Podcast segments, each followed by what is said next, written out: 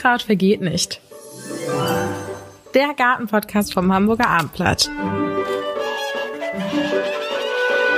Mit Profigärtner Matthias Schuh. Liebe Hörerinnen und Hörer, liebe Zuschauerinnen und Zuschauer, herzlich willkommen zu einer neuen Folge von unserem Gartenpodcast. Mir gegenüber sitzt unser lieber Gartenexperte Matthias Schuh und wir haben uns ganz nach dem Motto das gute alte Gartenwissen, wie unser Podcast ja heißt, das Thema den phänologischen Kalender vorgenommen. Jetzt werden viele sagen, hm, was ist das eigentlich? Hab ich ehrlich gesagt auch, bevor ich mich damit beschäftigt habe, lieber Matthias. Erklär uns doch bitte einmal jetzt so für die ganz großen Laien, was ist der phänologische Kalender? Ja. Was heißt das beim Gärtnern? Also Phänologie, das ist ja erstmal ein Wort, was wir erstmal aufdröseln müssen so ein bisschen. Also Phäno von Phänomen, also eine Erscheinung, eine Sache, die passiert, ähm, die immer wieder passiert, aber nicht so richtig, dass man sich darauf verlassen kann. Also ein Phänomen. Und Logie ist ja immer die Lehre von oder die Erklärung von irgendwas. Biologie, da kommt es auch drin vor, also die Bio, das Leben, also die Kunde des Lebens. Und hier ist es eben die Kunde der Phänomene, der Erscheinungen. Ähm, das wirkt so ein bisschen komisch. Übersinnlich. Das habe ich, genau, übersinnlich. da, wenn ich das manchmal zitiere, irgendwie, dann gucken mich auch Leute an und denken, jetzt ist er, jetzt ist er, jetzt, das, jetzt hat er den ja. äh, Faden verloren, irgendwie, jetzt ist es vorbei. Aber äh, das ist im Grunde, ja, das wirklich das gute alte Gärtnerwissen oder Naturwissen oder Landwirtschaftsbauernwissen, wie auch immer, äh, wonach sich die Menschen gerichtet haben. Wir haben ja heute, es nennt sich Gregorianischer Kalender, nach dem wir heute leben, also mit diesen 365 Tagen mit dem alle vier Jahre noch ein Schaltjahr dazu, das hat man irgendwann, oder einen Tag dazu, das hat man ähm, irgendwann eingeführt, weil sonst hätte sich die Natur von dem Datum immer weiter entfernt und wir hätten irgendwann im Hochsommer Schnee gehabt, hätte ich was gesagt, um das mal so zu übertreiben. Und wir haben heute eben dieses Jahr in zwölf Monate geteilt mit äh, unterschiedlich vielen Tagen. Wir haben einen Winter, einen Sommer, einen Herbst, einen Frühlingsanfang, die ja auch sich nach dem Sonnenstand richten. Das ist so das, wonach wir heute leben. Und wenn wir beide uns zu irgendwas verabreden wollen, dann müssen wir eine Uhrzeit sagen oder ein Datum. Ansonsten wird es nicht klappen. Ne? Also wenn ich sage, wir richten uns nach der Haselblüte oder nach, nach der Blüte der Forsythie oder so, dann wird es schwierig. Ähm, aber das ist eben so ähm, früher gewesen, dass man eben nicht nach Datum ausgesät hat oder seine Tiere rausgetrieben hat, sondern es gab immer so Naturerscheinungen, wo die Leute gesagt haben, ah, jetzt passiert das und das in der Natur. Also wie man auch bei den Staren sagt. Genau. Fällt mir gerade in dem Zusammenhang ein. Also gewisse Phänomene, die eintreten und dann weiß ich danach, wird wahrscheinlich das und das. Genau, dann ist es auch nicht immer in Stein gemeißelt. Natürlich also es kann auch sein, ähm, wir haben die Eisheiligen, vielleicht kommen wir gleich noch darauf zu sprechen, es kann auch sein, dass nach dem 15. Mai nochmal Frost kommt, aber die Wahrscheinlichkeit ist gering. Und es gibt eben so verschiedene Naturereignisse, Dinge, also oft so biologische Dinge, also das heißt an Pflanzen, die man irgendwie ablesen kann oder Tiere, die, die man ablesen kann und sagen, ah, wenn das und das passiert ist, dann war das das Startsignal vor Jahrtausenden für die Menschen, jetzt können wir das und das machen. Denn die hatten ja diesen Kalender nicht, die hatten keine Armbanduhr und auch keine Turmuhr vor vielen tausend Jahren, sondern mussten sich da so ein bisschen nach Naturereignissen richten. Und man hat sich ja vor, ich sage mal jetzt mal eine Zeit, einfach vor 3000 Jahren, äh, da fuhr kein Zug und da äh, startete auch kein, kein Flugzeug und man musste sich auch nicht verabreden. Man war da in seiner Blase, in seinem Clan, in seiner Familie, in seinem Dörfchen vielleicht oder in seiner Gruppe.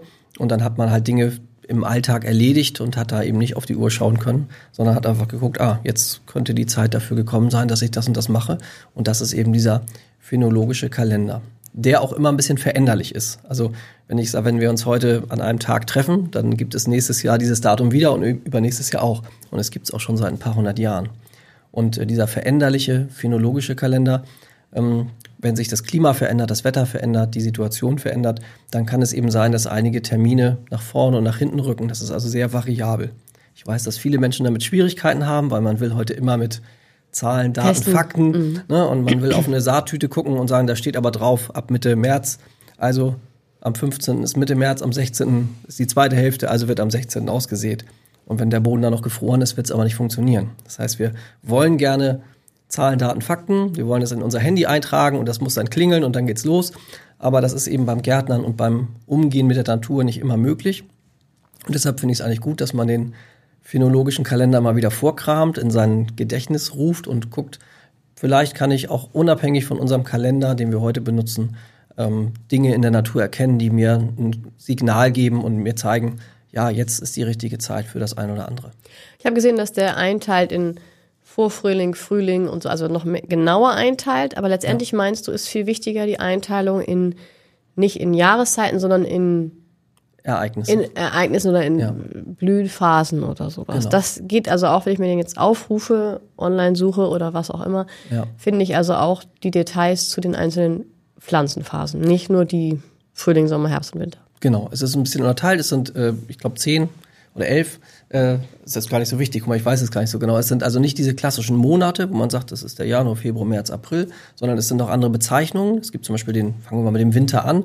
Das war ursprünglich mal die größte Zeit, also die, die meisten Tage, 100 Tage, war Winter. Und der Winter wurde definiert vom ähm, Abfall des Laubes der, der Stieleiche bis mhm. zur Haselblüte. Und die beiden lagen relativ weit auseinander. Durch unsere klimatischen Veränderungen ist es so, dass die Termine immer dichter aneinander gerückt sind. Also in diesem Jahr war es, oder im letzten vergangenen Winter war es extrem. Das heißt, die Eichen hatten relativ lange Laub, sehr lange Laub wie noch nie und äh, sind erst nach Weihnachten so richtig oder zu Weihnachten richtig abgefallen. Oder kurz vor Weihnachten gab es eine Frostphase, da sind die abgefallen. Das würde also den Beginn des Winters erst signalisieren. Und wenn wir nach dem Phänologischen mal schauen, und die Haselblüte beendet den Winter. Und die Haselblüte war in diesem Jahr in einigen Regionen eben auch schon ja, Anfang, Mitte Januar. Das heißt, wir haben dann eigentlich aus den 100 Tagen, die es mal ungefähr waren, Winter, sind dann nur noch, 10 geworden, noch 15 oder 20 geworden. Und ganz wichtig ist eben auch, dass das nicht für, für jede Region in Deutschland gilt, sondern es, äh, ich war jetzt gerade im Harz, also da ähm, hat natürlich der Hasel noch nicht geblüht, während der in Hamburg schon seit, seit ein paar Wochen blüht. Also das, man kann das dann also nicht immer verallgemeinern, sondern im, im Harz ist es anders als in der Nordsee und im, auf Usedom ist es anders in, als in, in, in West- oder in Süddeutschland. Also das, dieser phänologische Kalender ist im Grunde für die Tätigkeiten im Garten viel besser geeignet, weil er eben nicht nach Datum geht, nach einem schlichten Datum, sondern einfach Naturerscheinungen ähm, als Start für irgendwas hergibt. Das heißt, wenn ich es wirklich ernst nehme mit meinen Pflanzen und mich danach wirklich richten will, wie ich ihnen Gutes tue oder wie ich ihnen am mhm. wenigsten Schlechtes tue, sollte ich mich nach dem phänologischen Kalender richten und nicht nach meinem Taschenkalender. Ja, also dieser phänologische, der gesagt, der wurde mal aufgestellt ähm, und, und da sind auch Pflanzen zum Beispiel werden genannt, die es vor mehreren tausend Jahren noch gar nicht gab. Also zum, also bei uns zumindest nicht. Also die Forsythienblüte ist ist der nächste Schritt jetzt in der in der Chronologie, die den Erstfrühling äh, dann so ist der Begriff den Erstfrühling eben äh, starten lässt, ist die Forsythienblüte und die Forsythie ist keine heimische Pflanze. Das heißt, man merkt an diesem phänologischen, der ist auch ständig in Bewegung. Also man nimmt neue Phänomene her, also man nimmt die Forsythie, weil die jeder kennt, weil die jeder schon mal Sieht. gesehen hat, diese gelbblühende, diesen gelbblühenden Strauch kennt jeder und deshalb nimmt man den mit auf. Und ähm, ja, dann versucht man eben an diesen Ereignissen sich so lang zu hangeln über dieses Jahr, über dieses Kalenderjahr und ähm, versucht eben diese Phänomene so ein bisschen auch, das müssen auch Phänomene sein, die jeder kennt. Man könnte natürlich auch Pflanzen nehmen, die total selten sind oder schon ausgestorben sind, aber wir müssen natürlich Pflanzenereignisse nehmen, die jeder erkennen kann. Also die, die Stieleiche, die ich eben schon genannt habe, also unsere heimische Eiche, da erkennt man das Laub, ob das abfällt oder nicht, oder ob die, die Eicheln reif sind oder nicht. Äh, Hasel kennt jeder, Forsythia kennt jeder, die Apfelblüte ist dann der nächste Schritt. Also das sind Pflanzen, die wir alle kennen. Und die auch reichlich vorkommen. Die ne? auch reichlich vorkommen, wo jeder jetzt nicht suchen muss, wo steht denn jetzt irgendwie ein Apfelbaum, sondern den hat man im Grunde, wenn man aus dem Fenster guckt, kann fast jeder einen Apfelbaum sehen. Und deshalb sind das natürlich Pflanzen, die man für den phänologischen Kalender aktuell benutzt, die auch tatsächlich allgegenwärtig sind, wo sich jeder orientieren kann. Beschreib mir doch mal ungefähr die Jahreszeiten nach dem phänologischen Kalender. Ja. Was ist anders? Du sprachst gerade davon, es gibt eher zehn oder elf. Genau. Ähm, es gibt ist aufgesplittet. Also der Winter, das habe ich den genannt, der heißt genauso Winter, wie wir auch den Winter kennen. Nur, dass er eben nicht vom 21. Ähm, Dezember bis in den März hinein dauert, sondern eben, wie gesagt, vom Abfall der, des Laubes der Eiche bis zur Haselblüte. Es kann sehr variabel sein und wenn man mal online oder wenn man im Internet einfach mal guckt und, und schaut, phänologischen Kalender, dann das, was am häufigsten aufgerufen wird oder was am häufigsten gezeigt wird, ist so ein, ein kreisrundes Symbol, so genau, mit innen und außen. Und da werden also auch ähm, Zeiten genommen. Ich sage mal, von 1900 bis 1960 war es ungefähr so. Und von 1960 bis 1990 oder 2000 hat sich was verändert. Und diese Veränderung können wir da natürlich sehr gut ablesen. Also ist der Winter von, von 100 Tagen schon mal jetzt die letzte Erhebung irgendwie auf, auf 60 Tage geschrumpft ist. Und was ich gerade sagte, jetzt ist er im Grunde auf, äh, nicht auf null, aber auf, auf wenige Tage zusammengeschrumpft. Und das ist natürlich alarmierend, wie, wie kurz der Winter äh, ist und äh, was das eben für unsere Natur bedeutet. Aber die, auf, um auf den Kern zurückzukommen, ja. also der Winter heißt trotzdem Winter. Und dann gibt es äh, quasi den Frühling, der in drei Phasen aufgeteilt ist. Also der, der Vorfrühling, das ist quasi die Zeit, in der wir uns jetzt bewegen. Dann kommt der Erstfrühling und äh, der Vollfrühling Und dann wird es abgelöst von drei Sommerphasen sozusagen, ein, ein Frühsommer, ein Hochsommer, ein Spätsommer. Das bezeichnen, diese Begriffe benutzen wir ja tatsächlich wir ja noch, sogar, genau. kommen von dem phänologischen Kalender. Wenn jemand sagt, ich war im Spätsommer im Urlaub, ja. äh, dann bis alles das, August ist und nicht genau, dann Juni. weiß man ungefähr, mhm. weiß man nicht genau den Tag, aber dann weiß man, okay, es war jetzt nicht im Anfang Juli, sondern es ist eher zum Ende des Sommers. Ne? Mhm. Also das benutzt man dort auch. Und im Herbst ist es auch ähnlich, dass sich das dann in drei Phasen aufteilt in einen ja, Vorherbst, Vollherbst und Spätherbst sozusagen, also auch in drei Phasen aufteilt und die jeweils von besonderen Phänomenen in der Natur eben gesteuert werden. Kannst du das in etwa in unseren, passt das in etwa auch mit Frühling, Sommer, Herbst und Winter in unseren Kalender oder ist das doch sehr unterschiedlich? Ja, es verschiebt sich halt immer ein bisschen. Ne? Und es ist eben. Also aber minimal oder so, dass du sagst, irgendwie, eigentlich ist. Äh nee, es verschiebt sich schon. Es ja. verschiebt sich schon, es verändert sich auch ständig. Und ähm, ja, wir sind ja jetzt, wenn wir jetzt mal ein, Datum ausrufen und sagen, wir sind jetzt hier Anfang Februar und ähm, dann, dann ist das laut ähm, phänomenischen, äh, äh, phänologischen. Phänologisch, ja. Schon beim Phänomen. genau. Am phänologischen Kalender ist das dann der Vorfrühling, der eben die Haselblüte ähm, zeigt. Und wir sind aber, wenn wir den gregorianischen Kalender nehmen, sind wir eigentlich noch voll im, im tiefen Winter. Winter. Im mhm. tiefen Winter, wenn man das so will. Ne? Und deshalb ist das schon, ähm, verändert sich das Ganze. Und weswegen mir das so wichtig ist, darüber mal nachzudenken. Nicht jeder muss jetzt danach handeln und sagen, oh, den, ich schmeiß jetzt meinen Taschenkalender weg und gucke jetzt nur noch auf den venologischen, was ja Quatsch ist, weil man muss morgens mit dem Bus fahren, man muss Zeiten einhalten, man muss Stundenpläne einhalten und Arbeitstage. Das wird ja nicht funktionieren, auf den Taschenkalender zu verzichten. Aber mir ist wichtig, dass wir wieder lernen, die Natur besser abzulesen, dass wir Erscheinungen in der Natur erkennen und sagen, oh, jetzt ist das und das passiert, das ist ist für mich entweder ein Signal für eine Tätigkeit im Garten oder ist es alarmierend, dass ich sage, oh, das so früh hat das noch nie geblüht oder so spät ist das Laub noch nie runtergefallen oder so Dinge, die wir einfach wieder in unser Gedächtnis, finde ich, zurückrufen müssten, damit wir einfach uns nicht so sehr entfremden von der Natur, sondern mit der Natur leben. Mehr beobachten. Mehr beobachten, ja, gut beobachten, Pflanzen mhm. im eigenen Garten, beim Spaziergang beobachten. Und wenn wir irgendwo Verwandte besuchen oder Urlaub machen, dass wir sehen, ah, guck mal, in der Eifel ist es ganz anders als bei uns hier in Hamburg oder in der Ostsee, Nordsee verhält sich das nochmal wieder anders. Das wieder in unser Gedächtnis zu rufen, denn eigentlich sind wir ja Instinktmenschen, die, die immer mit der Natur gelebt haben und ähm, jetzt äh, sind wir da in den letzten Generationen ein bisschen von abgekommen und, und ja, richten uns nur noch nach diesem Gregorianischen und nach Daten und dann wird ein Termin festgelegt und dann wird die Gartenarbeit erledigt, ob es, ob es passt oder nicht. Und deshalb finde ich es wichtig, man muss das nicht alles aufzählen können und man muss nicht jedes Phänomen jetzt beobachten und in seinen Kalender eintragen. Aber wenn man weiß, dass die Natur ihre eigenen Gesetze hat und das merken wir auch an, an der Wettersituation, das merken wir zum Beispiel an alten Bauernregeln, die es gibt, ähm, die auch diese Sachen beschreiben. Und da merkt man eben, dass das den Menschen früher wichtiger war, als jetzt ein Datum auszurufen oder eine Uhrzeit oder ähnliches. Da wir uns jetzt ja in diesem Bereich Vorfrühling, Frühling bewegen, ähm, kannst du uns kurz sagen, diese drei Frühlingsjahreszeiten, wodurch zeichnen die sich aus? Mhm. Also die, der Winter, wie gesagt, wird beendet mit der Haselblüte. Mit der Haselnuss, das hat mir noch was Genau, was die Haselblüte ist auch immer ein bisschen schwierig, deshalb ist das, man kann sich da nicht so drauf festnageln. Also ich werde gerade als Gärtner immer gefragt, ja, wann kann ich denn das und das machen? Und dann antworte ich meistens schwammig und die meisten sagen, ja, damit kann ich nichts anfangen. Ja, genau. Aber so ist es halt im Leben. Es ist nicht so ganz knallhart, dass das immer der richtige Tag ist. Und bei der Haselblüte kennen wir alle diese Kätzchen, die so runterhängen, so gelblich. Manchmal, äh, viele merken es auch in der Nase, weil sie Allergiker sind. Äh, es wird auch immer früher. Das ist übrigens auch so ein Phänomen, dass viele Allergiker beklagen, oh, das hört im November erst auf und fängt im Januar im Grunde schon wieder an. Das genau, ist ja genau das. Wenn wir den mhm. phänologischen Kalender vorrufen, wissen wir auch warum, weil eben Pflanzen relativ lange noch wachsen können und noch auch ähm, Spätblüher noch, noch unterwegs sind und noch Pollen produzieren, die uns in der Nase oder ähm, in den Schleimhäuten Schwierigkeiten machen.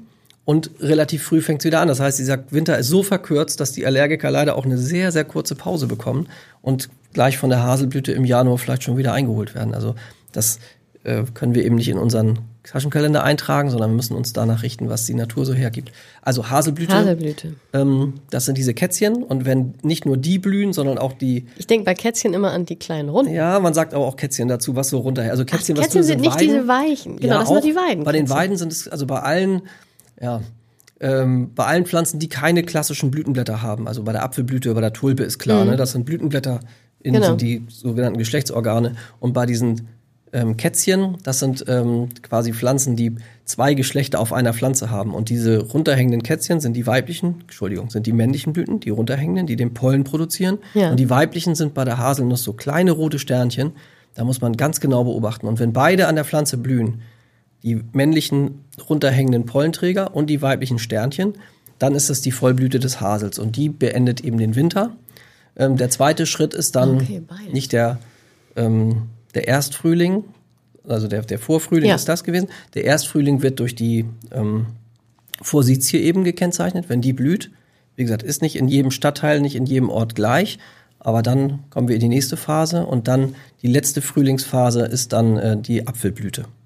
Also wenn die Apfelblüte aufgeht, ist auch nicht jede Sorte gleich, ist auch nicht in jedem Dorf gleich, aber dann weiß man, okay, jetzt kommt die letzte Frühlingsphase und dann kommen wir irgendwann in die in die Sommerphase. Das ist dann so der klassliche Frühling, ne? Die Apfelblüte ist so, Genau. Oder ja, ja. ja, so. ja das, bei genau, unserem, ist die Frage. Bei unserem Gregorianischen gibt es ein Datum, da hat der Frühling anzufangen. Ja. Äh, das ist dann am 21. oder 22. März. Äh, ist ja. Winter beendet, aber dann heißt das nicht automatisch, dass am nächsten Tag die Äpfel blühen. Und nach dem Phänologischen ist, können wir diese Verschiebung eher so in Kauf nehmen und eher so hinnehmen. Ich weiß, dass da viele Schwierigkeiten haben, sagen, ah, das ist mir nicht konkret genug, aber die Natur ist eben nicht konkret. Da blüht es eben nicht in jedem Jahr gleich, früh oder spät. Oder sind auch Äpfel nicht immer zur gleichen Zeit reif, sondern es ist immer so ein bisschen variabel und deshalb, wie du auch sagst, gut beobachten, ähm, die Natur so, so hinnehmen, wie sie ist und da dann seine Schlüsse ziehen. Das sind jetzt Pflanzen gewesen, die wir besprochen haben. Und mein Opa zum Beispiel, der Landwirt war, der hat immer gesagt, sein Sommergetreide, also das ist Sommergetreide, sagt man, wenn es im, im Frühjahr ausgesät wird und den Sommer überwächst und dann im, im Spätsommer oder im Sommer mhm. geerntet wird. Ähm, das sieht er immer erst aus, wenn der Ackermann zurück ist. Weißt du, was der Ackermann ist? Nein.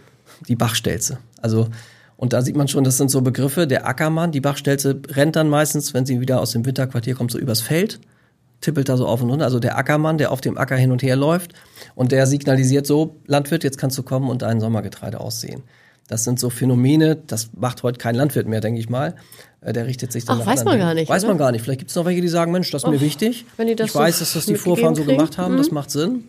Und das kann ja bei der Bachstelze auch mal früher oder später sein oder Rückkehr der Stare. Ich hatte, also ich habe ich habe an die Stare ein Star macht noch keinen Sommer oder wie heißt das? Das sind die Schwalben. Schwa ja, stimmt. Aber, aber die Stare auch und, die, und, eine Schwalbe macht noch keinen Sommer. So, genau. du hast recht. Und das ja. ist total interessant. Das sind auch so phänologische äh, Merkmale. Man sagt ja, eine Schwalbe macht noch keinen Sommer.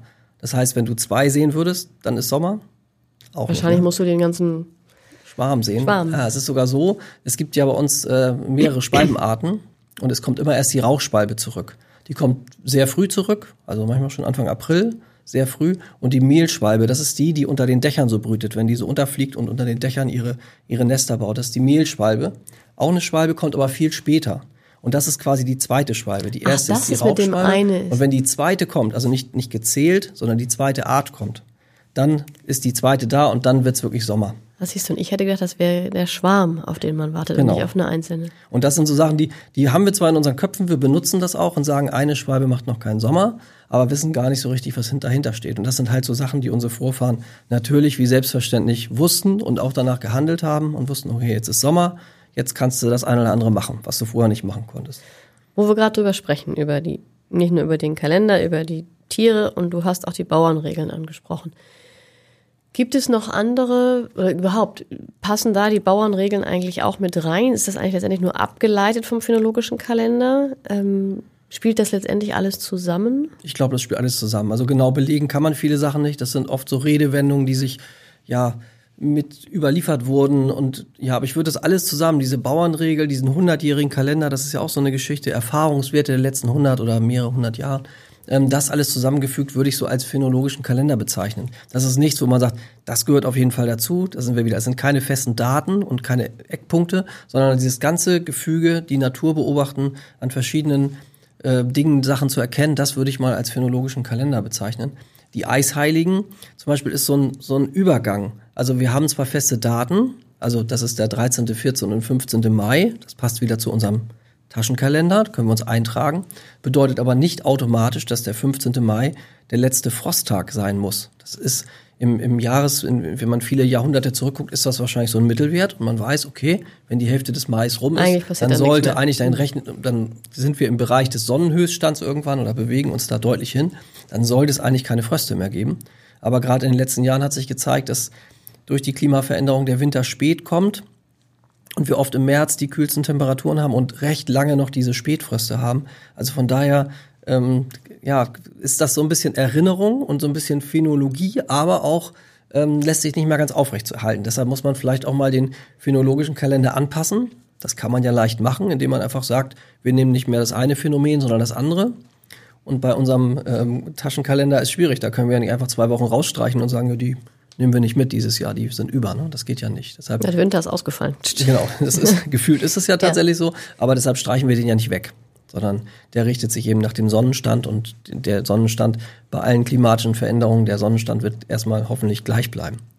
Genau. Aber es gibt, wie gesagt, so ein paar Sachen, auch so ein paar Gärtnersprüche. Das wollte ich mir gerade sagen. Hast du ein paar, wo du sagst, ich finde, das, die sind nicht schlecht oder die sind auf jeden Fall funktionieren die gut? Mhm. Also diese, auch schon sprichwörtlich fast oder zumindest unter Gärtnern, dass man die Rosen schneidet, wenn die Fositien blühen.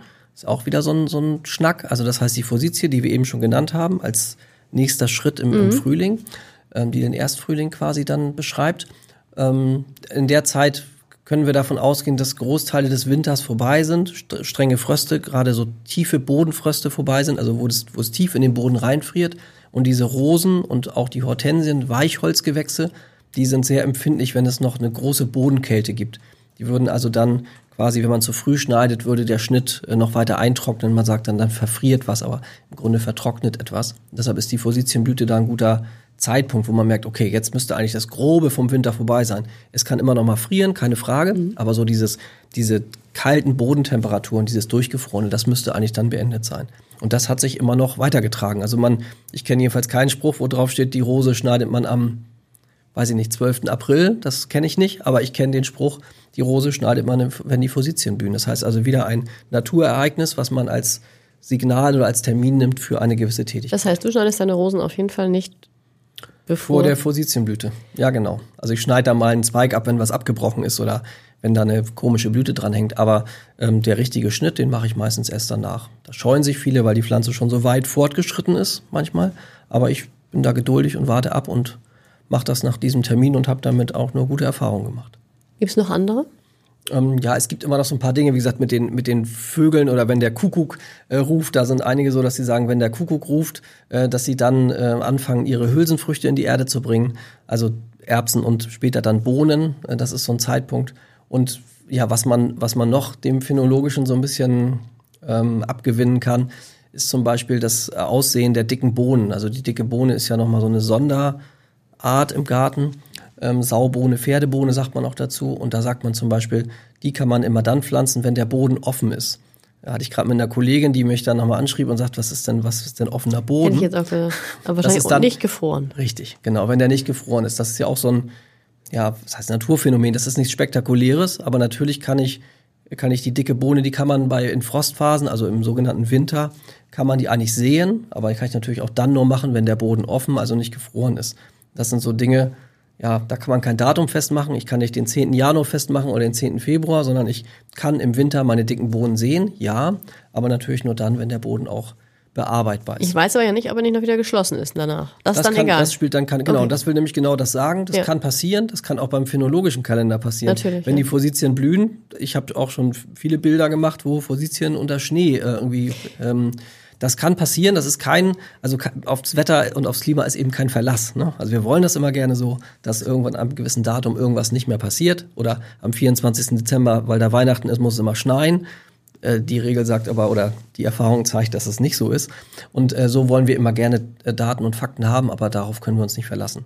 Und wenn die Natur uns mal ja, einen Streich spielen will, dann passiert das mal. Also wenn ich meine dicken Bohnen in die Erde gelegt habe bei offenem Boden und es schneit und friert noch wieder, macht das der Pflanze aber nichts, aber es kann eben noch mal eine Phase kommen, die nicht typisch zu diesem Kalenderblatt oder zu diesem Kalendertag oder zu dem phänologischen passt. Das wird weiterhin passieren, aber es sind trotzdem so Richtlinien und Anhaltspunkte. Habe ich mir das eingebildet oder habe ich schon erste Forsythien blühen sehen? Ich denke nicht. Also wenn die nicht gerade in einem Hin- oder Hinterhof irgendwie unter Glas oder Vordach sind, eher nicht. Aber wenn du jetzt was gelb gelbes ja, hast blühen was sehen. ähnliche genau, Blattstruktur ist, hat wie die Fositien. Ja, hat so ein, so ein, äh, so ein grünes Geäst, aber relativ flach, manchmal aber auch aufsteigend, ist der Winterjasmin. Weil ich aus der Entfernung sehe und dachte, kann das jetzt sein, genau. dass das schon eine Fositie ist? Okay. Genau. Da, aber das, es war sehr ähnlich. Das so ist so ähnlich oft an der. Hauswand, dann werden die so ein bisschen am Spalier hochgezogen, sieht man aber im Vorbeifahren dann oft nicht. Das ist der Winterjasmin. Und was auch schon früh gelb blüht, ist die Kornellkirsche. Das ist eine heimische oder halbheimische Pflanze, ein großes Gehölz, macht nachher rote Früchte, die man noch essen kann. Also nicht alles, was gelb blüht, ist eine Forsythie, das wollte ich damit sagen. Genau. Aber ja, das ist aber trotzdem fällt das so ungefähr in die gleiche Zeit. Also der Winterjasmin und die Cornellkirsche sind eigentlich vor der Forsythie dran im Normalfall, aber das ändert sich manchmal auch ein bisschen. Ähm, aber trotzdem kann man aufmerksam, wie du jetzt auch durch die Gegend gehen oder fahren und sieht da schon mal das eine. Da muss man sich natürlich vergewissern, ist es wirklich das, wofür ich es gehalten habe, zum Beispiel. Das dachte genau. ich nämlich, da hätte ich mich sehr gewundert.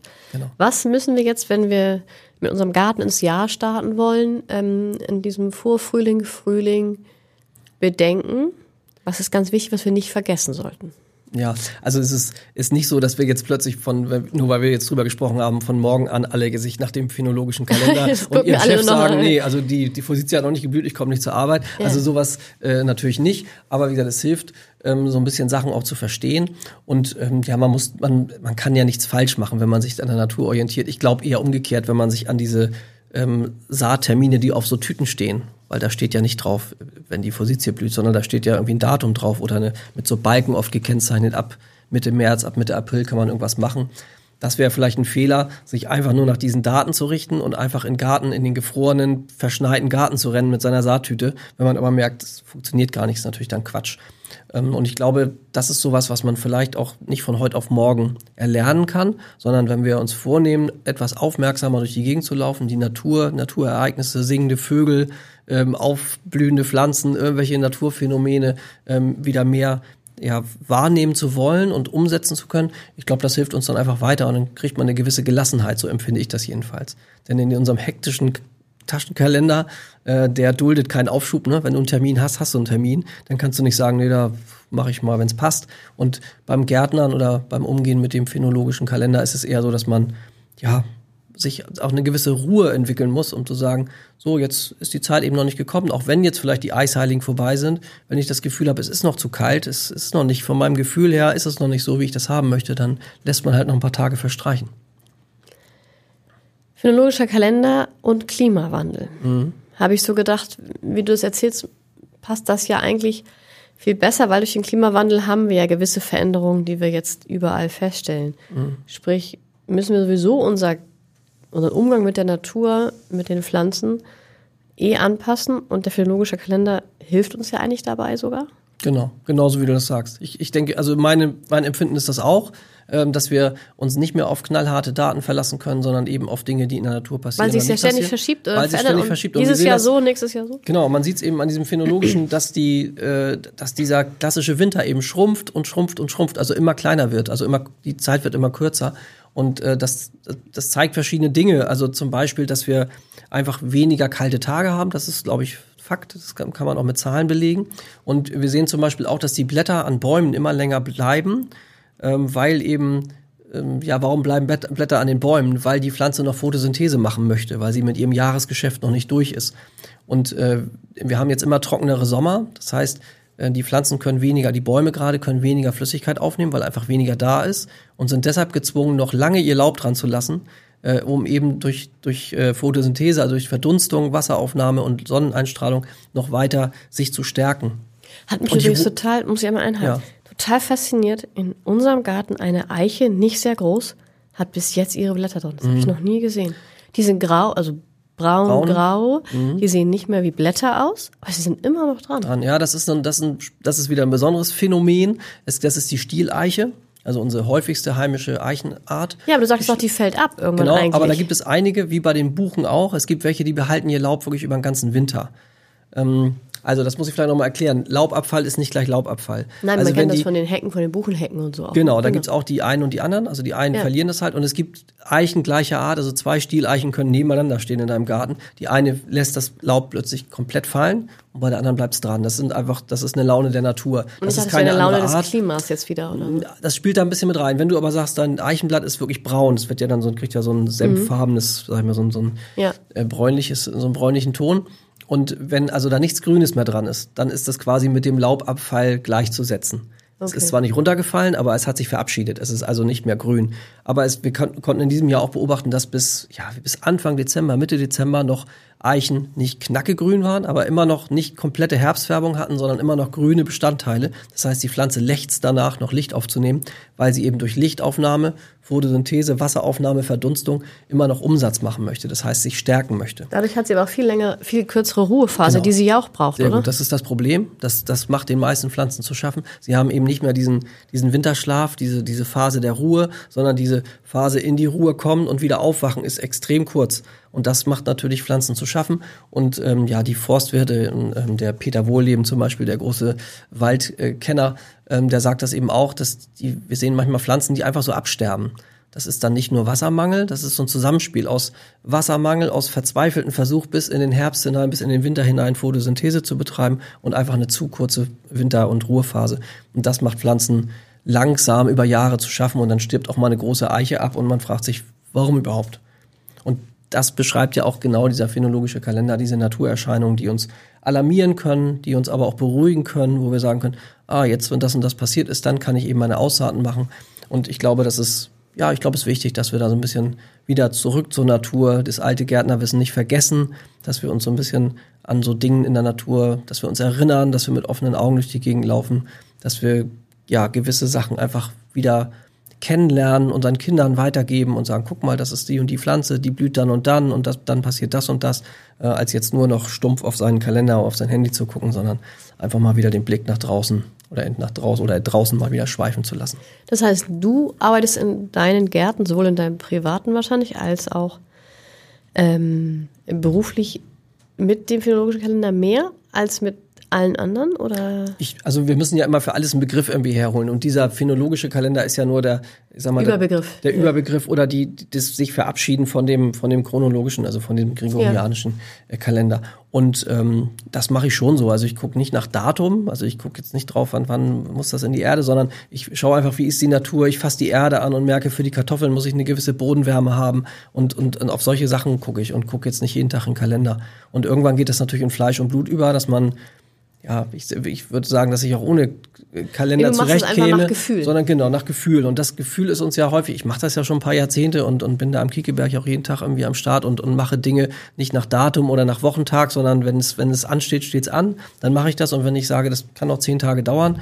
Jetzt zum Beispiel ist irgendwie die die Obstschnittzeit irgendwie, also der ausgehende Winter, wenn man das immer so will, ob nun gregorianischer oder phänologischer Kalender. Wir, der, der, Winter neigt sich halt jetzt dem Ende. Bis Ende Februar die, immer, ne? Sagt man. Sagt, ja. darf man im öffentlichen Grün schneiden. Für die Obstbäume gilt aber auch, dass man das auch gerne noch im März machen kann. Also für die Pflanze wäre es besser. Aber anderes Thema. Ja. Ähm, aber wie gesagt, ich lebe da schon seit Jahrzehnten mit und von daher bilde ich mir ein, dass ich eigentlich keinen Kalender bräuchte, sondern einfach sehe, dann treibt die Pflanze aus, dann wird's kälter, dann fällt das Laub ab, da blüht das eine, da fruchtet das andere. Ich kann mich da im Jahr so orientieren. Und ja, das würde ich mir wünschen, dass das viele Menschen auch so übernehmen. Und zumindest, man muss das nicht alles so machen wie ich, weil ich ja auch Gärtner bin, aber ähm, ich würde mich freuen, wenn das wieder an, auch an den Grundschulen weitergegeben wird und den Kindern gezeigt wird, guck mal, jetzt blüht das und das, das bedeutet für uns dieses und jenes. Ähm, Fände ich besser, als nur jetzt die 365 Tage aufsagen zu können. Das heißt, im Kiekeberg macht ihr das schon äh, insgesamt genau. als Team so. Genau. Wir gucken, ja. wann ist die, welche Zeit ist für was am besten gegeben. Und äh, wie gesagt, die dicken Bohnen kommen jetzt irgendwann in die Erde. Äh, jetzt aktuell ist der Boden offen, es ist nicht gefroren. Ja. Es kann sein, dass es in 10, 14, 20 Tagen nochmal wieder friert. Ja. Das ist möglich, aber wenn der Boden offen ist, kommen die jetzt in die Erde und wenn es danach friert, dann ist es eben so. Und dann gucken wir wieder, wann ist der nächste Schritt gekommen, wann kommt zum Beispiel die Stare zurück. Das ist für mich immer so das, also für mich persönlich das Zeichen, wenn die Stare kommen sind, kommen meine Erbsen in die Erde. Das ist für mich so ein, so ein Anhaltspunkt, aber da hat jeder vielleicht von, vom Vater, von der Mutter, von den Großeltern auch sowas mit auf den Weg bekommen, so kleine Sprüche und so kleine Geschichten und Bauernregeln, überliefertes und danach orientiere ich mich. Du hast aber recht, man merkt es sich vielleicht auch, auch vielleicht sogar die Kinder, weil wir da ja auch hin und wieder mal drüber sprechen. Es ist ja viel anschaulicher. Ähm, sich die Dinge so zu merken oder sie überhaupt so erzählt zu bekommen, als zu sagen, zwischen Februar und Ende März, also zwischen Anfang Februar und Ende März machen wir das und das, sondern du sagst, wenn das, wenn die Forsythie blüht, mhm. dann lass uns doch mal gucken, dass wir deinen Apfelbaum beschneiden. Oder ich weiß Ganz nicht, genau, weiß genau ja, so.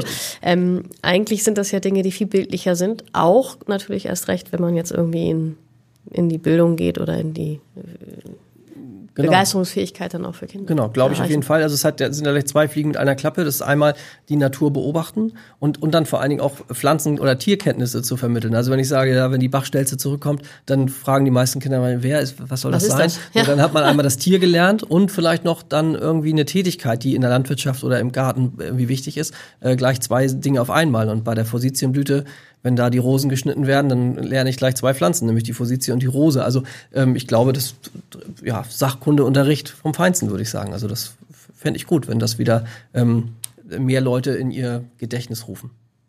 Ja, da der Aufruf mal, genau. sich das nochmal genauer anzugucken im Internet. Das ist mir nämlich dann auch in der Vorbereitung auf den heutigen Tag so gegangen. Ich dachte, ach, das ist ja ganz spannend. Genau. Was sich da einem alles eröffnet, wenn man da mal so ein bisschen rumsucht. Genau. Natur beobachten ist immer gut. Also es kann kein Nachteil sein, wenn man die Natur beobachtet. Und ob jetzt die richtige Natur, sage ich mal, im, im, im wildbelassenen ja. Buchenwald oder ob vor der eigenen Haustür oder wenn man mit dem Auto durch die Stadt fährt, äh, kann man selbst auf Verkehrsinseln irgendwas sehen oder Forsythienblühen sehen. Forsythienblühen sehen, das kann man auch dort. Ne? Man ja. muss da nicht immer irgendwie in die Wildnis raus, aber einfach die Natur beobachten, die Wettersituation und dann seine Schlüsse daraus ziehen. Wenn wir das alle wieder könnten, wäre es klasse. Das ist das perfekte Schlusswort für heute. Vielen lieben Dank, Matthias. Sehr gerne. Weitere Podcasts vom Hamburger Abendblatt finden Sie auf abendblatt.de slash podcast.